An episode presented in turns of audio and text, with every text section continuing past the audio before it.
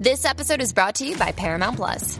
Get in, loser! Mean Girls is now streaming on Paramount Plus. Join Katie Heron as she meets the plastics and Tina Fey's new twist on the modern classic. Get ready for more of the rumors, backstabbing, and jokes you loved from the original movie with some fetch surprises. Rated PG 13. Wear pink and head to ParamountPlus.com to try it free. Survivor 46 is here, and so is On Fire, the only official Survivor podcast. And we have a twist this season. The winner of Survivor 45, Dee will be joining us every week. We're going behind the scenes of the biggest moments, the how and the why things happen, and the strategy and analysis you can only get from someone like me, a Survivor winner.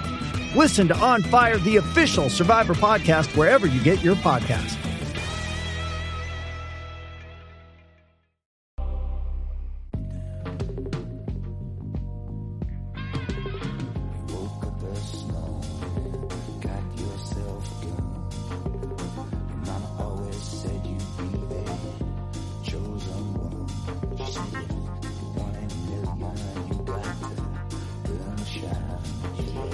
Bienvenidos a Razones para Ver, el programa de fuera de series que como su propio nombre indica, os damos razones para ver una serie, es decir, os recomendamos una serie casi siempre de estreno, pero bueno, otras veces también nos, podremos ir a, series más antiguas que, queremos que veáis o que os vamos a comentar para que decidáis vosotros si, si es vuestra taza de té, como se suele decir. Y en este caso vamos a hablar de Dem, una serie de terror que se ha estrenado recientemente en Amazon Prime Video. Y para hablar de, de ella, yo soy Álvaro Nieva y tengo conmigo a Israel Vicente. ¿Qué tal estás? Hola Álvaro, muy bien. Un poco afectado por esta astenia primaveral que tiene, me ha puesto una voz un poco de gonzo, más de la que tengo, pero así está bien. Pensaba que iba a decir afectado por, la serie, asustado. Ahora, ahora me comentarás si, ah, si, da mucho susto, ¿no? Pero ¿es de las de miedo, miedo? Depende con la óptica que lo mires y depende de lo miedoso que seas. Eh, a mí no me ha parecido tan miedosa, así que tiene algún sustillo. Pero es que es más el miedo a lo, a lo que hay en la calle que, lo, que puede, lo que puede asustar paranormalmente hablando. Vale, antes de, entrar en detalle sobre DEM, bueno, recordamos por supuesto que Razones para Ver es un formato que hacemos sin spoiler, así que podéis escucharlo aunque no hayáis visto la serie. No vamos a destripar nada, comentaremos cosas, por supuesto, de la sinopsis para que os pique la curiosidad, pero no vamos a destripar la trama. Eh, es una serie en formato antológico, eh, antología no de episodios, sino de temporada completa, es decir, que si hubiese una segunda temporada tendría una historia diferente. Y en esta primera eh, temporada nos llevan hacia los años 50 de Estados Unidos, donde vemos que una familia negra se muda a un típico barrio residencial de estos muy de postín situado en Los Ángeles.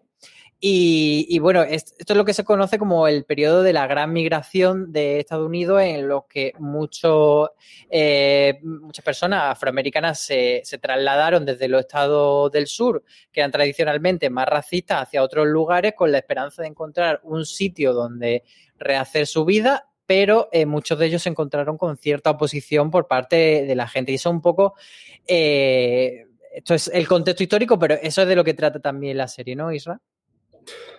Sí, básicamente la serie habla de, una familia, de una familia negra que, como has dicho, ¿no? se traslada desde Carolina del Norte hasta East Compton, en un barrio residencial en, Los Ángeles, y cómo bueno, este vecindario no les va a recibir tan bien como podían esperarse ellos, que tampoco se, iban a esperar un gran recibimiento visto lo visto en, los años 50 y sobre todo por las experiencias que ya tenían de otras familias, de, amigos que también se han ido trasladando a diferentes barrios, incluso algunos que eran más poblados por, por negros y que, bueno, que, tenían más facilidad a, la hora de vivir en ellos.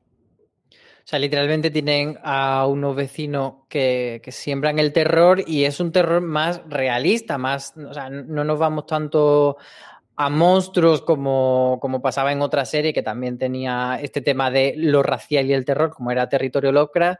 Sí que hay unas escenas ahí un poco medio oníricas que luego comentaremos, pero en general el, principal terror es ver cómo los vecinos se oponen a la llegada de estos nuevos eh, habitantes del barrio, a sus nuevos vecinos, y, que, bueno, un poco con el pretexto este de, de ay, que como hay negros en nuestro barrio se van a devaluar nuestras nuestras casas, que no deja de ser excesivamente racista, pero bueno, ellos lo esconden por ahí para no decir directamente que, no quieren tener vecinos racistas. ¿Cómo empieza siendo esta oposición sin, que hagamos demasiado spoiler, pero sí vamos a dar unas pinceladitas de, ese primer episodio para que la gente eh, se sitúe en qué es lo que van a ver? Sí, la verdad es que va a ser difícil no, decir nada porque eh, cuesta, cuesta, ¿no? Eh, la, la, oposición que muestran es una oposición muy, muy de esos años 50, ¿no? De observar y mirar por las ventanas y generar una presión social en plan sobras. Aquí, o sea, eres, eres una mancha, eres un, eres una un pequeño rotura dentro de este sueño americano que tenemos nosotros y no lo vamos a tolerar. No lo vamos a tolerar porque es que sois no ciudadanos de segunda, es que no sois ni siquiera ciudadanos para nosotros, ¿no? Es el gran problema que, se, puede, que se puede ver ¿no? en, la serie y con el, con el racismo de los 50 y que ha ido evolucionando hasta, bueno, que sigue, sigue, sigue habiendo en la calle. Y esa oposición y ese, esa mm, presión social pues empieza desde pequeñas cosas como estar, como digo, mirando y estando desde sentado delante de tu casa, ejerciéndote esa presión de no salgas a la calle porque te la vamos a liar, a bueno, a ir eh, incrementándose hasta puntos bastante fuertes.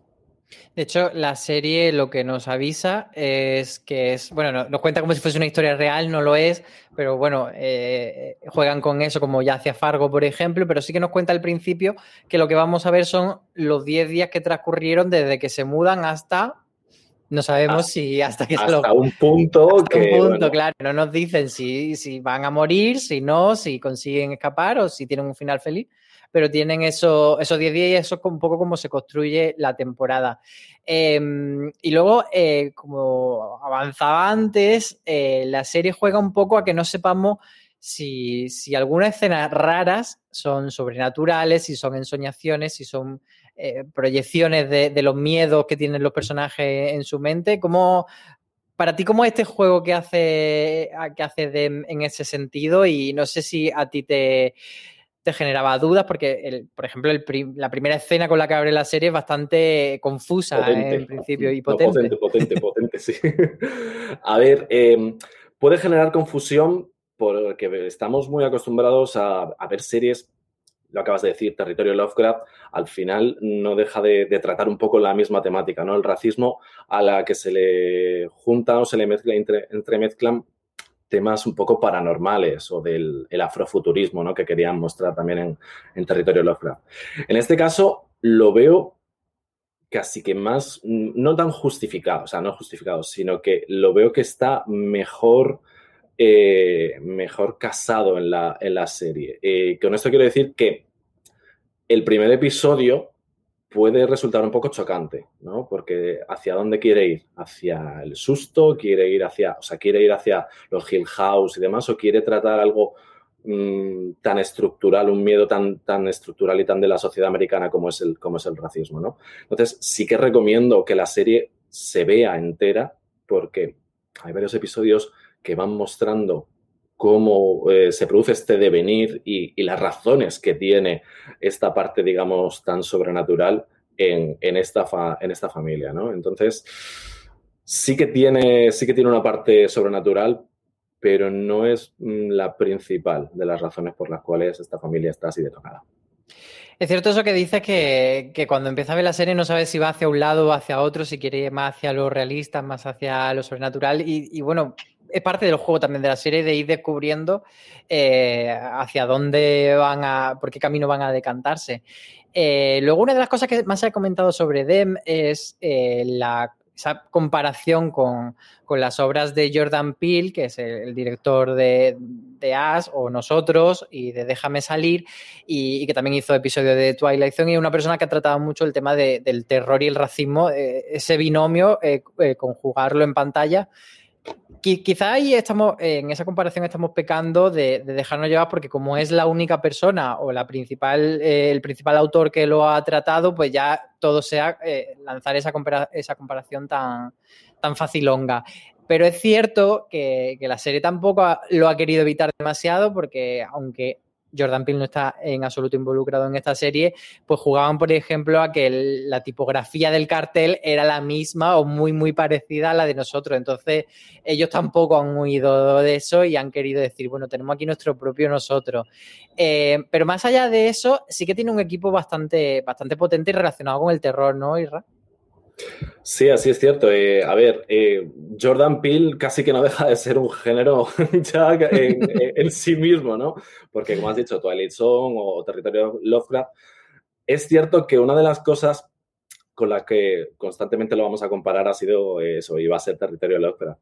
Sí que es cierto que para mí se acerca más que a Territorio Lovecraft a American Horror Story en cuanto a la temática o, al formato antológico, pero sobre todo porque esa mm, sensación del uso de las cámaras, de la fotografía, de la aberración que, genera eh, todos, estos, planos, viene muy de directores del género como Nelson Craig o Craig William McNeil. Nelson Craig ha trabajado en American Horror Story, en Roanoke, que Roanoke al fin y al cabo no... La mejor temporada de la serie, Es la mejor temporada de la serie. Y entonces Roanoke y tanto la de Asylum son dos series que se dejan un poco ver también aquí en, en Den, o por lo menos un pequeño pozo de esa serie. Entonces este, este director, tanto Nelson Craig como Craig William McNeil, son eh, dos directores que han dirigido tres, de, tres episodios cada uno de ellos de los, de los diez que, tiene la serie. Y Ratchet, Pose, Versace, Feud, eh, Sé lo que hicisteis el último verano, Sabrina, Castle Rock o la propia de Twilight Zone son algunos de los episodios que estos, que estos tipos han dirigido. Con lo cual, tienen, tienen cierto conocimiento del sector y, de, lo que, de, lo que, de lo que puede servir para asustar a la gente. Y hablando de esto, ¿cuál es tu, valoración de su trabajo como director? ¿Qué es lo que me te ha gustado, te ha llamado la atención? Porque sí que es una serie muy potente. A mí, por ejemplo, me gusta mucho eh, eh, la elección de la casa, cómo se mueve la cámara por la casa y cómo, cómo juegan contigo a llevarte por determinadas zonas para, crear terror. Eh, y, luego el contraste ese de del vecindario. Además, me, me recordaba mucho, por ejemplo, a, Mujeres Desesperadas, salvando muchísimo la distancia, porque Mujeres Desesperadas lo hacía desde la sátira y esto te lo iba al terror. Pero ese juego de ese barrio perfecto, ideal, donde todas las personas tienen el, perfecto corte de, pelo muy bien colocado y hacen sus pasteles de manzana. y luego. Menos, Alison Pili y su peluca. Menos Alison Pili y su peluca porque, porque tela con la peluca. Yo creo que es de las peores que se han visto. Eh, sí es cierto, como dices, que esa perfección del barrio americano, del sueño americano. Es un poco artificial. Es muy artificial. Eh, es, más, el personaje de Alison Peel se llama Betty. Me recordaba mucho a la Betty de Don Draper. Eh, eso esa perfección que, se puede ver. Y, hay un momento, hay cierto momento también con el personaje de, Alison Peel, que como decía antes, esa pequeña muesca que hace que todo vaya en, en cadena, ¿no? Eh, es muy artificiosa en ese sentido, pero luego te va llevando y te va, y te va haciendo que quieras seguir viendo más. Eh, es más, yo me los he visto y me está costando a la una y dos de la mañana viéndomelos. Y ya te digo que miedo, miedo poquito, pero sí que tiene un, montaje esos montajes paralelos, eh, esos rótulos, como decías, ¿no? O, los planos. Hay momentos en los que los planos están, están, como torcidos, que te generan muchísima tensión y eso logra que, que estés ahí metido en la serie y, con las uñas dices, no me voy a dormir, no por el sueño, sino porque estoy en tensión con esto. Pues, pues sí, la verdad es que la parte de la dirección es, bastante, bastante chula y bastante desasosegante. Eh, luego quería comentar también eh, un tema contigo, porque en, el guion que hemos hecho has, puesto unos números, parecen los números de perdido. Sí. Puesto 1579. Cuéntame, ¿qué es 157 ese episodio? ¿Por qué selecciona no eso en concreto? No es para ganar el euro millones ni, ni nada por el estilo, ni es, son los números que juego yo. 1579 eh, más 1, 5 y 7 son para mí los episodios fundamentales de la serie. El primero porque al final nos muestra, eh, es como todo, ¿no? Un episodio piloto en el que te muestra un poco qué es lo que hay. Además, empieza con una historia, como has comentado, muy potente y ya salta a lo siguiente, ¿no? Te, planta una semillita.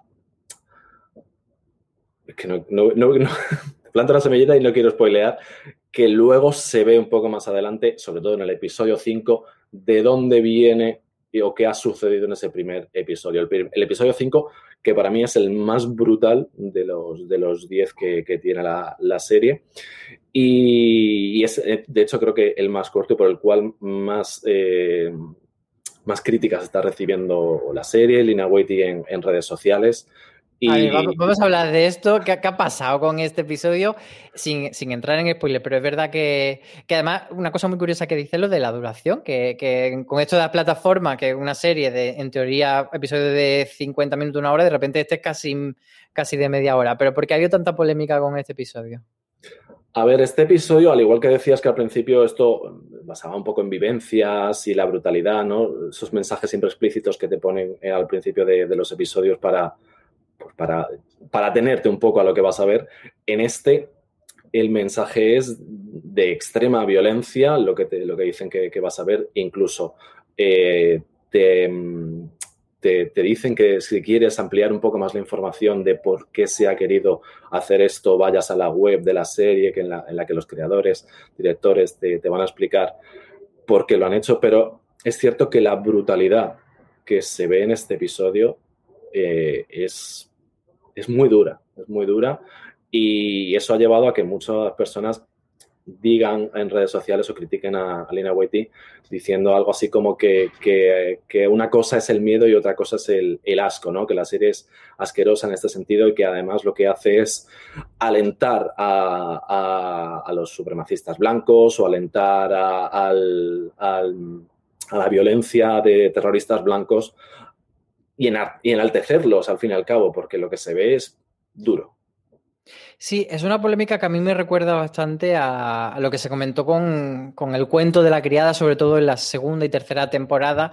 Eh, el hecho de que, de, de, dónde está la línea entre tú estás mostrando una violencia contra las mujeres para denunciarle cuando empiezas a hacer una pornografía de, de, ese sufrimiento de la mujer y estás recreándote en ese sufrimiento y un poco esto es lo que pasa eh, cambiando el tema de las mujeres por el tema del, racismo y el supremacismo, que, comentaban algunas voces críticas que, igual eh, las personas eh, afroamericanas lo van a ver con mucho sufrimiento y muchas personas blancas o de cualquier raza se van a sentir tocados y, van a empatizar con ese sufrimiento, pero otras personas que tiendan más a, ser los supremacistas, pues lo van a ver casi como, como una cosa recreativa y, pornográfica. Y, la verdad es que una, es, un debate bastante interesante, que, bueno, cada uno de los espectadores cuando vea este quinto episodio, pues que se acerque o no a, una opinión u otra y que nos cuenten también por, por los comentarios que nos dejen. Eh, más cositas sobre, sobre esta de eh, cuánto miedo da. Vamos a ir ya a, atacar esta pregunta, que yo creo que, en un razones para ver importante, porque mucha gente que esté dudando y no esté escuchando y diciendo, ay, me llama la atención la serie, pero soy muy caguica y no sé si verla. Vamos a poner un estándar. ¿Con qué película o con qué serie la podríamos comparar? A ver, en el nivel de cagómetro, al final, cada uno tiene su, su, estereotipo, su estándar, ¿no? Mm, basándonos en el mío, por ejemplo, que con la maldición de Hill House tuve una o dos pequeños sustos, a mí mm, no me ha dado para nada, nada de miedo. Sí que te sorprende algún que otro momento y yo la recomendaría, a ver, todos aquellos que hayan visto Territorio de Lovecraft van a entrar de, de cabeza a verla. Se llevarán algún sustillo, puede ser pero no... siendo, muy diferente, porque la otra es una serie más tontorrona, por así decir. Sí, es, la otra al final no deja de ser más fantástica, porque estás contando eh, historias de Lovecraft que al fin y al cabo son de un corte más fantástico. Aquí estamos hablando de algo, eh, un miedo más estructural, eh, son, son miedos o son referencias un poco también al, lo diré, al, misticismo, eh, al misticismo de, las personas de, color o a esas mm, referencias culturales que puedan tener ellos, en el cual también se mezcla algo bíblico. Entonces, eh, por no spoilear, ahí es donde, donde radica un poco el terror o la paranormal de esta serie, que podamos verlo más cerca del cine de Jordan Peele, como, como hemos hablado, o de series, o sea, de películas, perdón, tipo, yo qué sé, La Monja o cosas así, ¿vale? Eh, ahí es donde está un poco más el paranormal de, esta serie. Sustos, creo que pocos, sustos pocos. Ahora, el, terror está en, en el trato del racismo. Sí, es un, más un, sufrimiento general de, ponerte la piel de esas personas que están siendo acosadas e invadidas en, su intimidad y en su hogar y, sobre todo el miedo de cuánto más va a ir escalando eh, este tipo de, hostigamiento hacia los protagonistas. No estamos hablando tanto de, de, sustos, que es verdad que sí que hay algún sustillo, pero, pero no sería ese, ese tipo de terror. Y, son, sustos que ayudan un poco a, llevar la, a llevar un poco la, serie, ¿no? A, generarte esa sensación de angustia y de decir, mm, esto tiene una razón. Al final, lo que le sucede a estas personas o lo que le, sobre todo lo que le pasa a la familia, porque al final no deja de ser una olla a presión en el, que en el cual se genera la sociedad y el, el cual lo genera la sociedad y lo que mentalmente también llevan ellos en la cabeza, ¿no? Esa presión racial. Pues por ir cerrando, eh, vamos a, decir si la recomendaríamos o no y también a quién se la recomendaríamos. Si quiere empiezo yo ahora y, bueno, yo creo que, sí que la recomendaría. Evidentemente te tiene que gustar el terror y tienes que estar en un momento de tu vida en el que te apetezca, eh, que te incomoden en el asiento. Desde luego no es no es una serie para, esos días que, que, dice, uy, qué mal día tengo, me voy a poner una comedia ligerita para, para destensarme y, vaciar la cabeza, sino que tienes que estar un poco en el mood de, decir, vale, me van a hacer un poco sufrir. Yo creo que toda la gente que, ha disfrutado series de, terror y, sobre todo yo creo que la, mayor comparación, aparte de la evidente de Jordan Peele, es como tú decías, eh, las temporadas de... Eh, las temporadas más duras y, más sociales de American Horror Story. Yo creo que van por ahí los tiros. ¿Tú, tú entonces también la recomiendas y, cuál sería tu, tu, comparación y tus recomendaciones? Sí, yo la recomiendo, pues básicamente, como, como, has dicho tú, a todos aquellos que American Horror lo han disfrutado y les ha gustado tanto Roanoke como Asylum, no aquellas del hotel, no aquellas de. Fíjate, incluso eh, Coven eh, también, la de.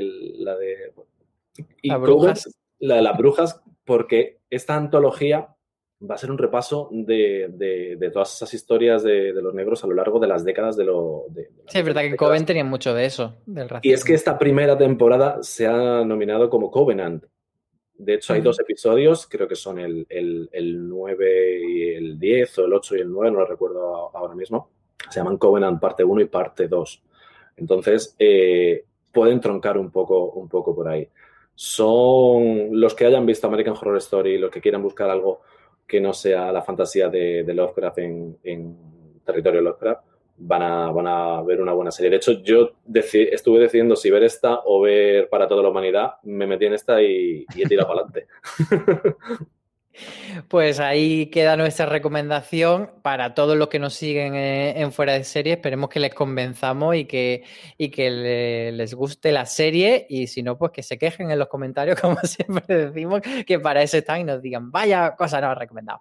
Muchas gracias, Israel, por, por acompañarme en este repaso breve y sin spoiler de, de esta serie a ti y me ha costado. Me ha costado.